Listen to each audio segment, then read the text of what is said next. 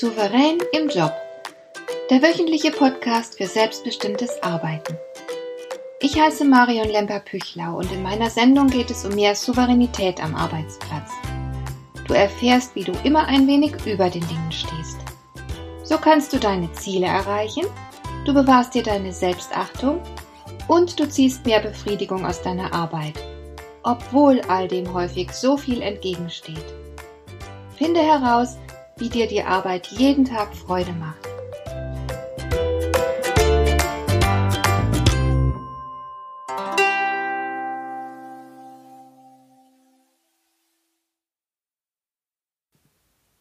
Als ich ein Kind war, habe ich niemals jemanden über Stress reden hören.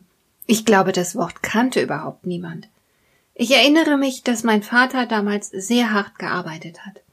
Er wollte seiner Familie ein gutes Leben bieten, Deswegen hat er unter der Woche seinen Bürojob gemacht und war samstags als Dozent in einer Ingenieurschule tätig. Sonntags hat er dann wieder sehr viel am Schreibtisch gesessen. Aber er wirkte nie gestresst, sondern ziemlich zufrieden. Heute redet fast jeder, der viel zu tun hat, davon, dass er Stress hätte. Das ist Blödsinn. Wenn du richtig viel zu tun hast, dann entsteht dadurch nicht automatisch Stress. Kritisch wird es erst, wenn du Entscheidungen treffen musst und nicht sicher bist, welches die richtige Entscheidung für dich ist. Und ganz übel wird es, wenn alle deine Handlungsoptionen nicht sonderlich vielversprechend sind. Wenn du aber weißt, wie du vorgehen musst, dann macht es nichts, wenn all das mit viel Arbeit verbunden ist. Mein Vater hatte deswegen nie ein Problem mit seiner gewaltigen Arbeitsbelastung, weil er sich immer sicher war, genau das Richtige zu tun. Ganz tief drin war er deshalb sehr entspannt, auch wenn der Alltag mal hektisch wurde.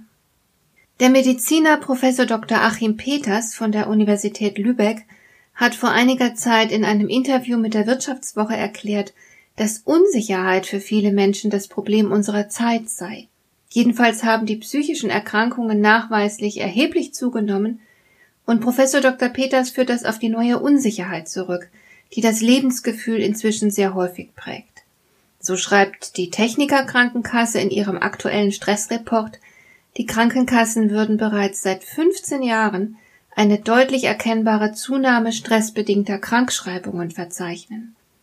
Und die Bundesanstalt für Arbeitsschutz und Arbeitsmedizin hat eine Statistik erstellt, in der sie die Krankheitstage aufführt, die auf psychische Leiden zurückzuführen sind. Das waren 2007 noch insgesamt rund 48 Millionen Arbeitstage und 2017 schon mehr als doppelt so viele. Das ist sehr beunruhigend und auch ein bisschen rätselhaft, denn im Grunde geht es uns ja ziemlich gut. Niemand befindet sich in akuter Lebensgefahr, denn der Sozialstaat funktioniert einigermaßen zuverlässig. Trotzdem steigt das subjektive Gefühl der Unsicherheit und zwar auch bei denen, die keineswegs in irgendeiner Form existenziell bedroht sind. Eine wesentliche Ursache für diese Unsicherheit erkennt Professor Dr. Peters in der sozialen Ungleichheit, die sehr zugenommen hat. Er ist überzeugt, dass dieses Unsicherheitsgefühl nicht einfach nur unangenehm ist, sondern dass es sich sogar in einer ganzen Reihe von Zivilisationskrankheiten niederschlägt. Herzinfarkte, Übergewicht, Typ-2-Diabetes, Burnout, Depressionen, all diese Erkrankungen können als Ausdruck einer tiefen inneren Unsicherheit gedeutet werden. Nun ist Unsicherheit natürlich nicht gerade souverän, aber wie schaffen wir es, der Unsicherheit entgegenzuwirken? Wie werden wir wieder souverän, wenn uns die Unsicherheit erst einmal erfasst hat? Natürlich kann man mehr Sicherheit durch strukturelle Veränderungen schaffen, wenn also beispielsweise die Arbeitsverträge wieder häufiger unbefristet wären oder die Arbeitszeiten begrenzt und verlässlich. Das könnte vielen schon helfen, mehr Halt zu finden. Aber es ist fraglich, ob wir je zu dieser Art von Stabilität zurückfinden werden. Wir brauchen also etwas anderes, damit wir uns wieder sicherer fühlen können.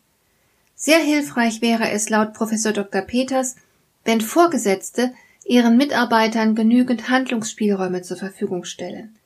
Wenn laufend unberechenbare Vorgaben von oben kommen und man die dann ganz schnell umsetzen soll, kann man sich nie so richtig als Herr der Situation fühlen. Und so ausgeliefert zu sein, das erzeugt Stress. Und noch etwas können Führungskräfte tun, nämlich Wertschätzung für ihre Mitarbeiter zum Ausdruck bringen. Vorgesetzte, die nur meckern und niemals etwas Anerkennendes äußern, tun ihren Mitarbeitern damit nichts Gutes, sondern treiben sie damit womöglich in den Burnout oder die Depression. Denn wir alle brauchen unbedingt ein Gefühl von Selbstwirksamkeit und Selbstvertrauen. Um uns in dieser Welt sicher fühlen zu können, müssen wir überzeugt sein, dass wir nicht hilflos sind, sondern tüchtig, dass wir ganz viel bewirken können. Diese Überzeugung lässt uns dem Leben gegenüber entspannt sein. Wir trauen uns etwas zu und wir glauben daran, dass wir uns im Ernstfall auch selbst retten können. Wir haben was drauf, wir sind stark. Wenn nun aber ein Vorgesetzter gewohnheitsmäßig ständig was zu meckern hat, dann können wir als Mitarbeiter dieses Selbstvertrauen nicht gut aufbauen, weil wir eben ständig gesagt bekommen, dass wir nicht genügen würden. Und wenn das gar über Jahre so weitergeht, dann entsteht sogenannter toxischer Stress. Es wird vermehrt das Stresshormon Cortisol ausgeschüttet und wir haben die ganze Zeit einen erhöhten Energiebedarf. Denn bei Stress verbraucht das Gehirn erheblich mehr Energie in Form von Glucose. Und diese Energie, die holt sich das Gehirn aus dem Körper. Deswegen werden Menschen, die unter chronischem Stress stehen, an Armen, Beinen und Po immer dünner, wohingegen der Bauchumfang zunimmt.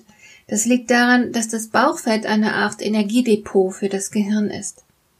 Interessanterweise ist Dauerstress aber keine unausweichliche körperliche Reaktion auf belastende Umstände. Unter gleichen Bedingungen reagieren die Menschen doch sehr verschieden darauf. Laut Professor Peters schaffen es immerhin 20 Prozent der Menschen, die auftretende Unsicherheit immer wieder aufzulösen. Sie haben trotz allem ein gutes und entspanntes Leben. Sie kommen klar.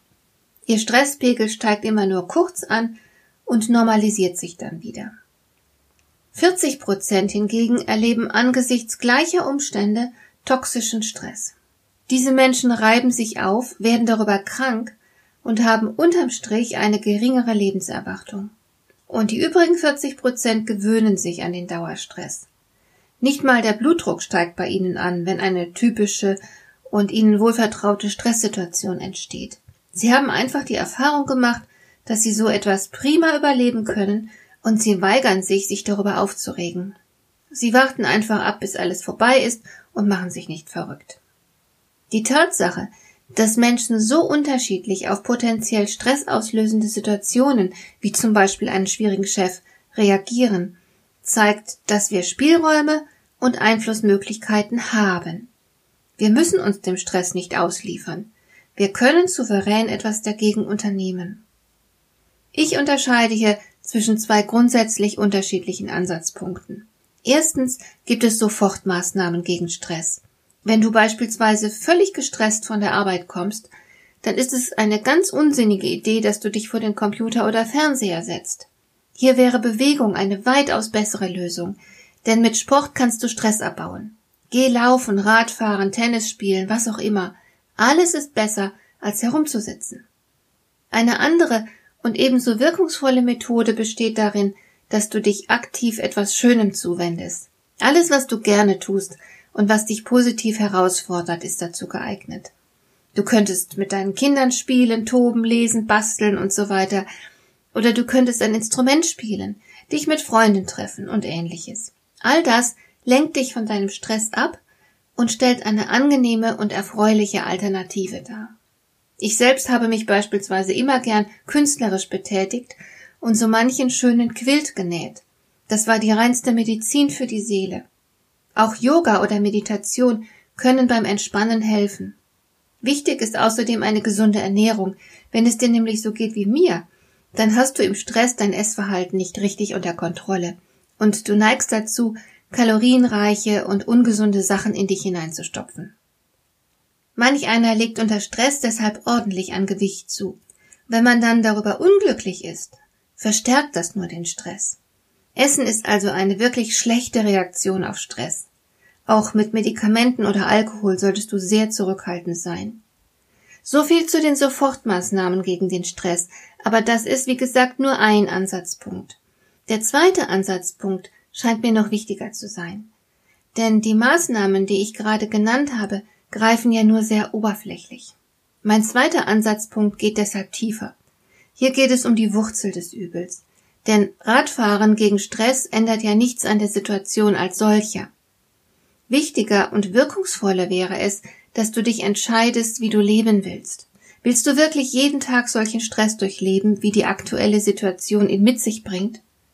Falls nicht, solltest du den festen Entschluss fassen, etwas dagegen zu unternehmen. Wenn du dir sicher bist, dass du nicht so weitermachen willst wie bisher, dann hast du nun zwei Möglichkeiten.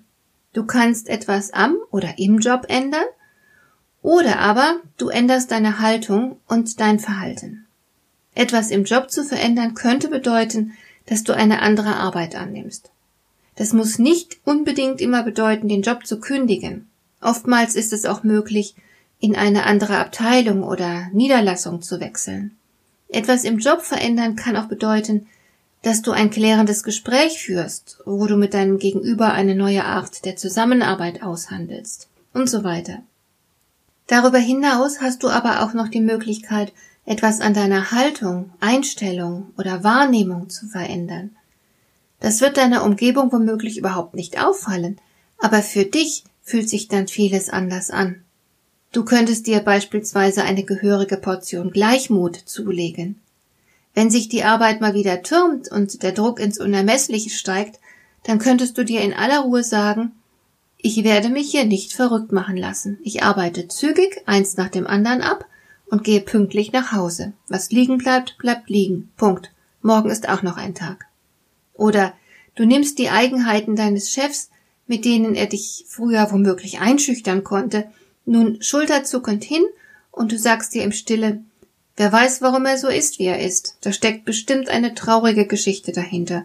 Aber das geht mich nichts an. Und so immunisierst du dich gegen das unangemessene Verhalten deines Vorgesetzten und so weiter. Du kannst dir auch ganz vernünftig sagen, dass Unsicherheit zum Leben gehört.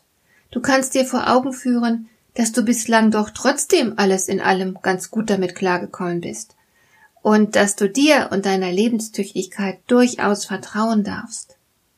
Wenn du fest entschlossen bist, das Beste für dich aus der Arbeit herauszuholen und dich von nichts und niemandem fertig machen zu lassen, dann wirst du nicht so leicht unter Dauerstress zu leiden haben. Es liegt bei dir. Und solltest du Hilfe bei der Stressbewältigung brauchen, dann melde dich bei mir. Du kannst einen unverbindlichen und kostenlosen Termin für ein Orientierungsgespräch vereinbaren. Den Link zu meinem Kalender stelle ich in die Show Notes. Dir gefällt dieser Podcast? Dann bewerte ihn doch mit einer Sternebewertung und Rezension in iTunes. Das hilft einerseits, diese Sendung noch weiter zu verbessern und andererseits, sie für andere Interessierte noch sichtbarer zu machen. Besuche auch meine Webseite lemper-büchlau.com. Dort findest du ein paar nützliche und kostenlose Downloads, die dir weitere Anregungen für deine Arbeit liefern. Das war die heutige Ausgabe von Souverän im Job. Schön, dass du zugehört hast. Ich wünsche dir viel Spaß und Erfolg bei der Gestaltung deiner Arbeit.